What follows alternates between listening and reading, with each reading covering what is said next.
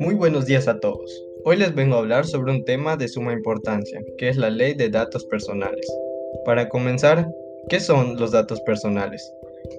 Los datos personales son la información que permite identificar a un individuo como el nombre y apellidos, domicilio, teléfono, historia laboral y académico, sus datos patrimoniales y financieros, su firma, así como sus características físicas, incluyendo datos biométricos como el iris o la huella dactilar. Los datos personales también pueden ser catalogados como sensibles cuando den a conocer información de la esfera más íntima del individuo. Serán datos sensibles aquellos que revelen el origen racial o étnico, estados de salud, ideología, opiniones políticas, orientación sexual, entre otros.